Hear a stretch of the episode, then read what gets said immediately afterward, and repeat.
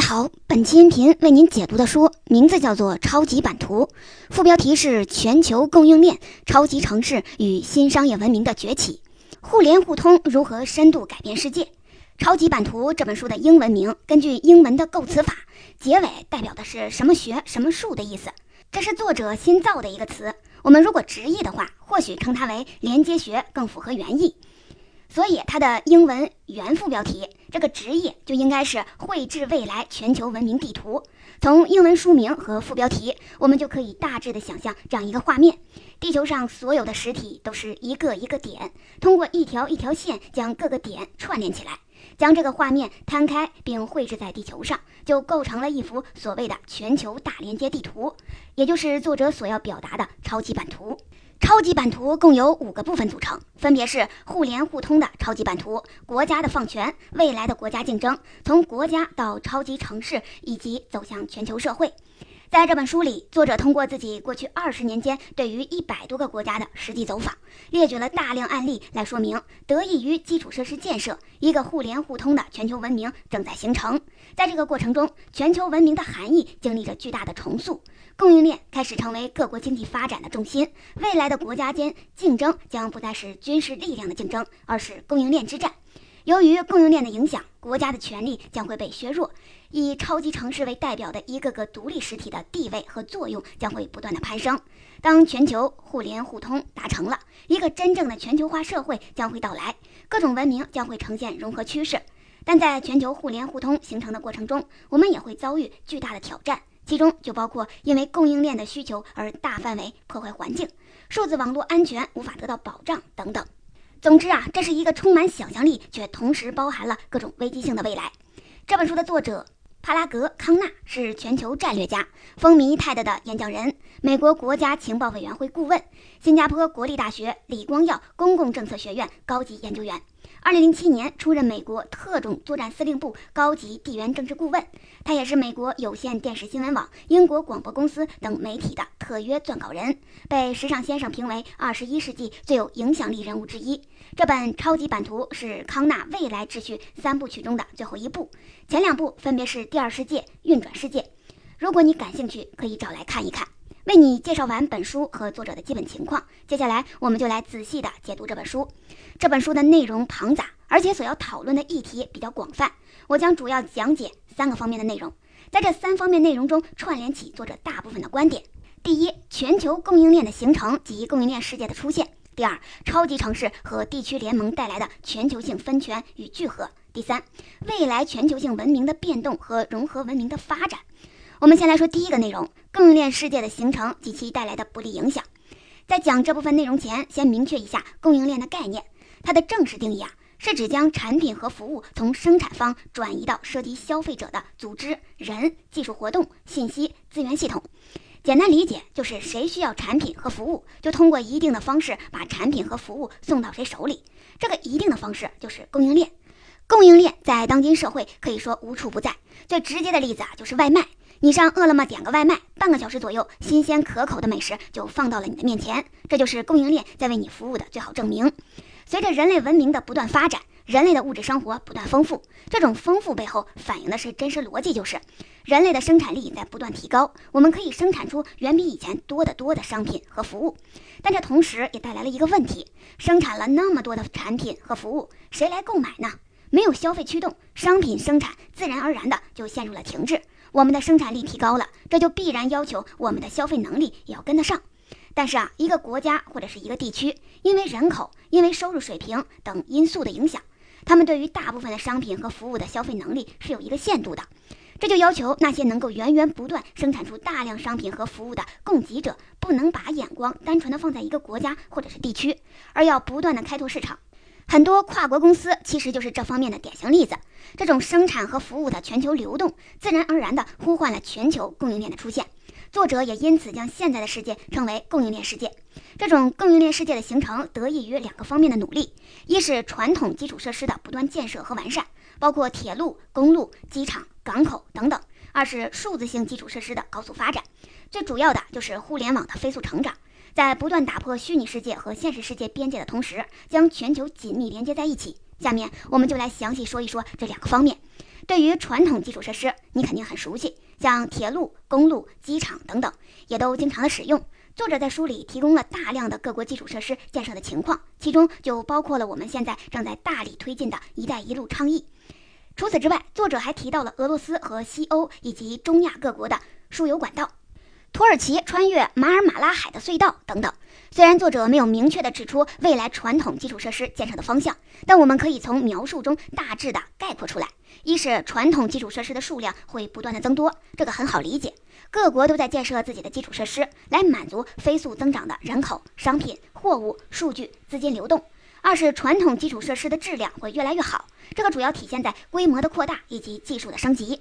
规模扩大是指对现有的基础设施进行整修和扩建，技术的升级是指利用发展中的新科技突破原先固有的建设模式，呈现更好的基础设施。比如说钢铁侠，也就是特斯拉公司掌门人埃隆·马斯克所设想的可以瞬间传送的超级地铁。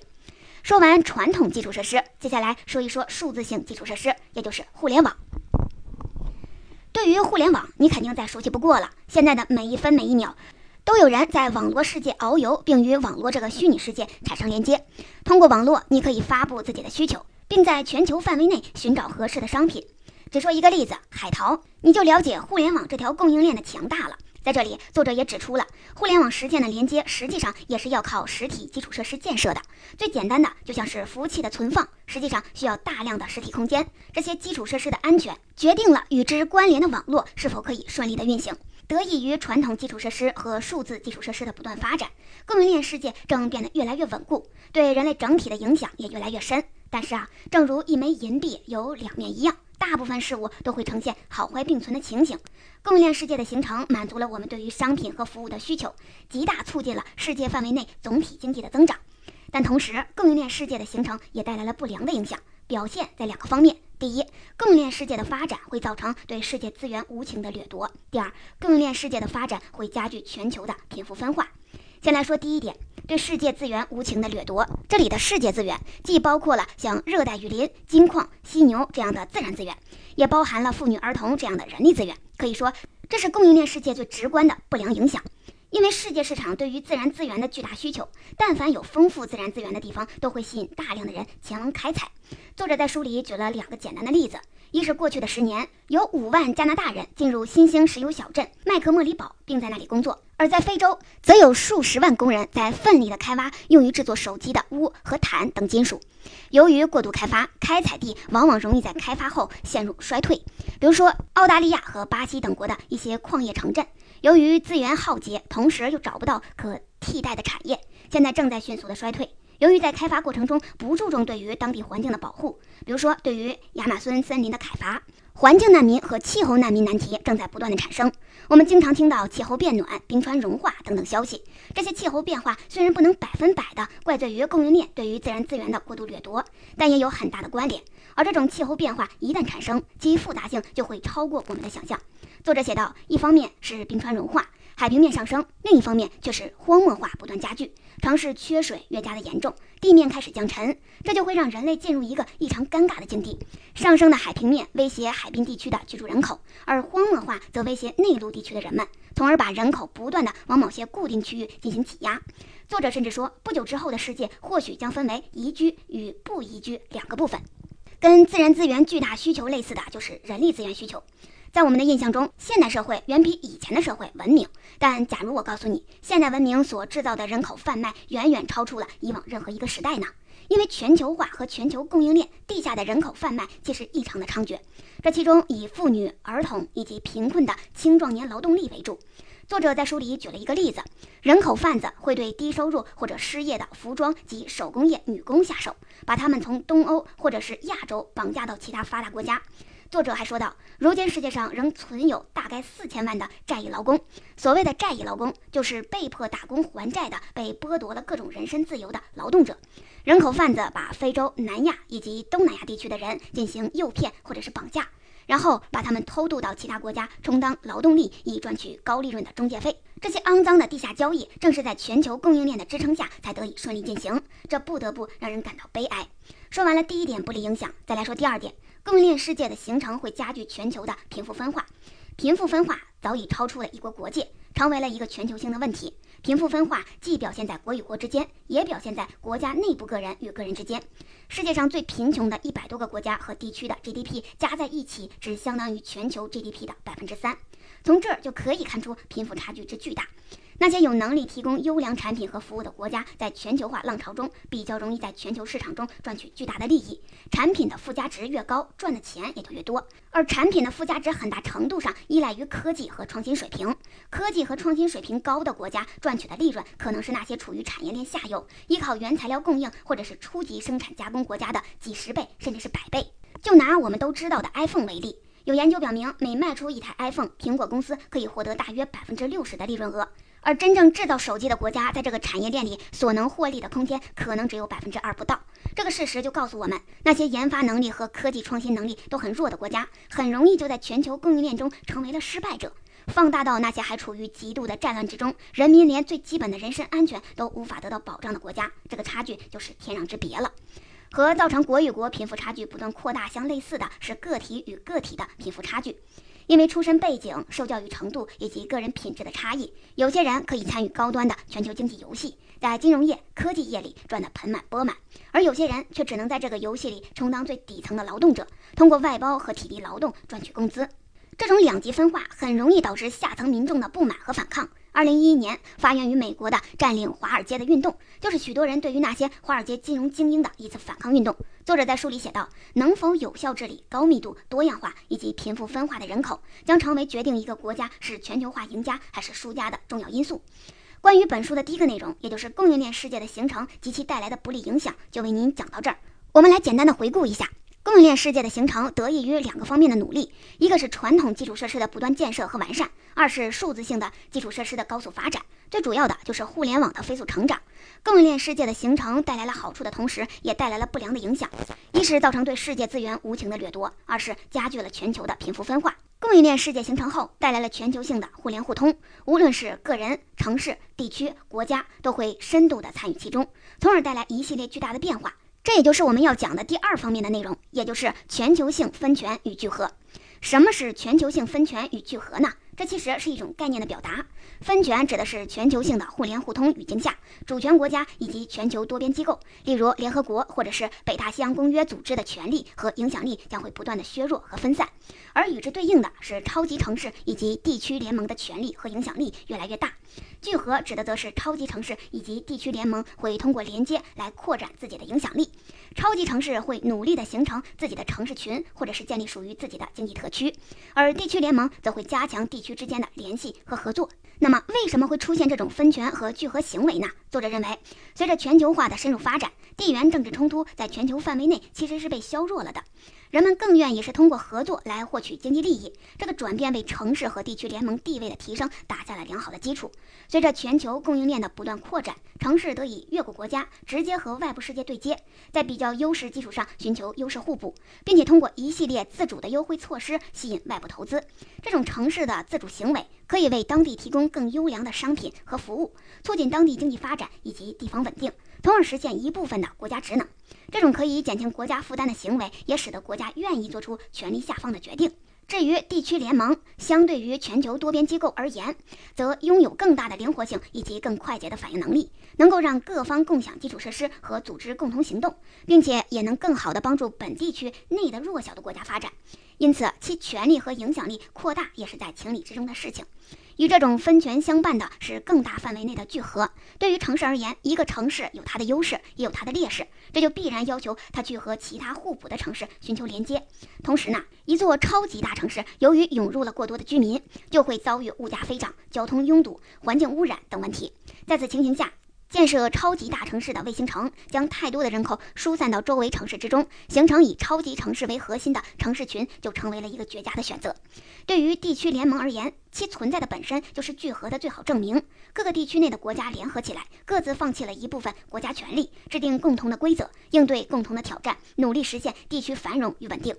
说完了分权和聚合的概念以及两者形成的原因，接下来我们就来仔细的剖析一下分权和聚合的两个主体：超级城市和地区联盟。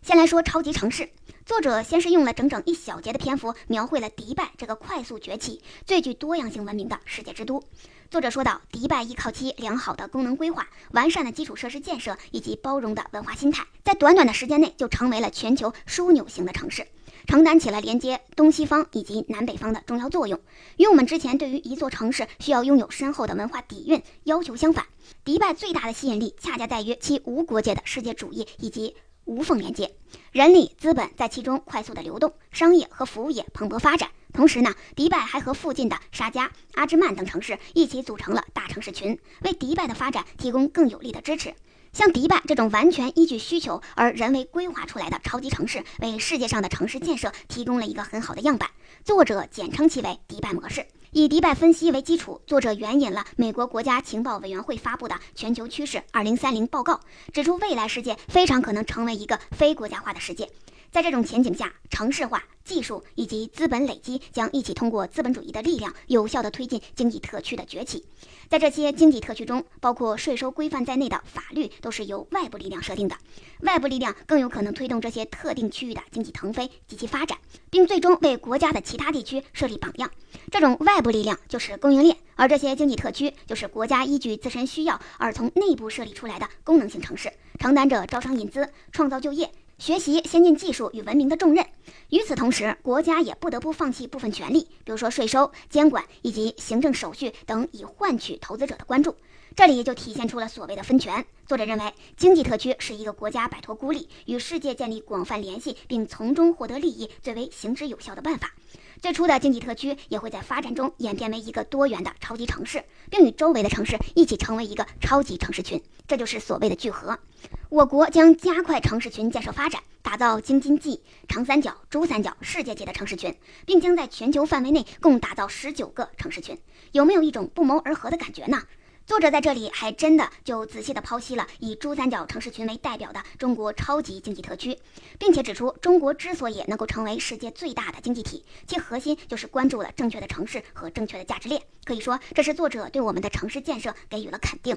说完了城市，我们再来看一看地区联盟。地区联盟最典型的例子就是欧盟，我们可以以此为例进行切入。欧盟第一阶段的名称其实是欧洲煤钢共同体。其建立之初的目的，就是希望通过共享最重要的军事和生活资源——煤炭、钢铁，来增进法国和德国的合作，从而防止两次世界大战的悲剧重演。时至今日，欧盟已经吸纳了二十八个国家，成为世界上一体化程度最深的地区联盟。而运作的模式还是相同的，那就是主权国家让渡一部分权利给联盟，联盟在某些被授权的领域制定统一的政策和标准，增强彼此之间的连接，并作为一个统一的整体，对外形成强大的吸引力和竞争力。可以说，分权和聚合的趋势在欧盟得到了良好的印证。虽然现在欧盟也遭遇了重大挑战，例如说英国脱欧以及经济疲软，但本书认为这些都是暂时性的现象，聚合这个主流不会改变。在欧盟之外，世界上很多地区也都在加快区域一体化联盟建设，东南亚联盟、非洲联盟、南美洲国家联盟等等纷纷成立，各个国家都在努力地将自身从区域对抗中抽离出来，通过一体化建设。维护和平良好的周边环境，促进自身的经济发展。可以说，分权和聚合是一个辩证统一的过程。分权提高了城市和地区联盟的地位和自主权，这种地位和自主权的提高，又给了城市和地区联盟更大的意愿去实现更好的连接和聚合，以获得更好的经济收益，从而实现一种良性循环。以上就是为您讲解的本书第二个方面的内容：全球性分权与聚合。简单回顾一下，分权与聚合是一个辩证统一的过程，超级城市和地区联盟是分权和聚合的主体单位。说完了这本书前两个方面的重要内容，也就是供应链世界的形成以及全球性分权与聚合。最后，我们来说一说基于互我们来说一说基于互联互通这些变化之上的未来全球文明的变动。这个部分主要探讨的是全球性互联互通带来的文明融合与重构。作者以自身为例，讲了一个很有趣的故事。作者长期坚信自己是一个纯正的旁征普人。旁遮普是巴基斯坦的一个省。有一次，他把自己的口腔唾液样本寄给了国家地理的基因地理项目。以检测自身的地理血缘，检测结果大大出乎他的意料。结果显示，他的基因有百分之二十二地中海血统，百分之十七东南亚血统，百分之十北欧血统，而西南亚，也就是作者自己坚信的旁征普血统，只有百分之五十。作者由此展开讨论，他认为全球性的基因消融进程正因为全球性的互联互通而不断的加快，全球性移民不断增加，已经达到了历史最高峰。这些人口的流动带来了庞大的人口融合，通过通婚的形式，移民正在重塑这个世界版图。北美人口里有欧洲人、亚洲人、拉丁人，欧洲则加入了北非人、土耳其人以及阿拉伯人。中东地区的非洲人与阿拉伯人正在慢慢融合，而在亚洲，中国人与俄罗斯等西伯利亚人正在交融。这一切都预示着一个全球性融合文明的出现。对欧洲、日本以及其他老龄化社会而言，移民已经成为了维持社会必要进行运转的重要组成部分。没有移民的支持，基础设施建设以及税收和社会服务都无法实现。虽然以美国为代表的几个国家在试图的控制移民人口，例如美国在奥巴马期间就驱逐了至少两百万墨西哥移民。特朗普上台后，又在美国和墨西哥边境筑起了隔离墙来限制非法移民。但事实上，这种暴力驱逐非但无法解决问题，反而会引发更多的毒品和暴力问题。开放移民是一项双赢策略，既可以为当地提供大量的廉价劳动力，又可以增加国家的税收，维持国家运转。如果真要遣返移民，也必须让他们带着技能和资金回国。只有把他们自己的国家稳定住，非法移民的土壤才会消失。大量移民的聚居也改变了移民流入国家的文化和政治形态。各种语言的交融，使得各个国家在保留原先的官方语言之外，新增的语言或者重视其他语言的作用。同时，选举政治和议会组成也产生了变化。政治会议变成了微型地缘政治，你要拉拢坐在会议厅内的各色各样的人种，同时还必须满足社会上各个移民社区的要求。不得不说，这是一个巨大的挑战。全球性文明融合带来的巨大影响，也包括了身份认同问题。在作者看来，未来的城市将会是各个移民消弭旧有的身份，融入新生活最好的平台。现在的年轻人成长于移动互联网时代，他们更喜欢自由和迁徙，因此。相比于原先的民族主义以及国家主义意识形态，基于城市认同的市民主义或许是一种更适合他们精神气质的表述。与强迫他们选择某个国籍相比，他们更愿意保持的也许是自己的职业身份。未来，人们或许会在全球范围内追逐最适合自己职业发展的地方，以法律、医学等职业为典型代表。人们在世界范围内贡献自己的知识和技能，并从中赚取巨大的经济利益。关于这个部分的介绍就说到这儿。简单来总结一下。全球性互联互通正在导致全球性融合文明的出现，移民开始成为一个国家重要的组成部分，并在社会运转、文化形态、政治形态上深刻地改变着国家。最后，全球性文明融合也带来了身份认同的问题。总结以上就是为您讲述的这本书的内容，我们再一起回顾一遍。第一个方面讲的是供应链世界的产生及其带来的影响，生产和服务的全球流动，自然而然地呼唤了全球供应链的出现。作者也因此将现在的世界称为供应链世界。这种供应链世界的形成得益于两个方面的努力：一个是传统基础设施不断建设和完善；第二个是数字性的基础设施的高速发展。最主要的就是互联网的飞速成长。供应链世界的形成带来好处的同时，也带来了不良的影响：一个是造成对世界资源无情的掠夺；第二个是加剧了全球的贫富分化。第二个方面讲的是全球性分权与聚合。分权指的是在全球性互联互通语境下，主权国家以及全球多边机构的权力和影响力将会不断的削弱和分散，而与之对应的是超级城市以及地区联盟的权力和影响力越来越大。聚合指的是超级城市以及地区联盟会通过连接来扩展自己的影响力，超级城市会努力形成自己的城市群，或者是建立属于自己的经济特区。而地区联盟则会加强地区之间的联系和合作，分权与聚合是一个辩证统一的过程。超级城市和地区联盟是分权和聚合的主体单位。第三个方面讲的是全球性文明的变动，全球性互联互通正在导致全球性融合文明的出现，移民开始成为一个国家重要的组成部分，并在社会运转、文化形态、政治形态上深刻的改变着国家。最后，全球性文明融合也带来了身份认同的问题。这本书的内容非常的丰富，最大的特色是加入了大量的数据和案例来支撑作者自身的论述。比如说，作者在讲述互联互通可以极大的促进经济发展，美国这样的大国需要积极跟进进行基础设施建设投资时，就列举了美国的历史数据，指出美国对基础设施建设的每投入一美元就能获得两美元的回报。又比如，作者在讲述全球基础设施现状时说道，全球人口数量已经突破了七十亿。但现有的基础设施仅能满足三十亿人的需求，这些数据都极大的增强了本书的说服力。不过啊，这本书也有一些观点非常的值得商榷。一是，在讲到分权与聚合时，作者鼓励各个民族独立，认为只有把单位细分到民族甚至是部落，政治冲突才能得以解决。第二个是本书的第三部分，作者在讲未来的国家竞争时，把国家竞争简化为供应链战争，认为经济利益会是最重要的考量因素。这些观点都不免有些以偏概全，大家在阅读时应该注意分辨。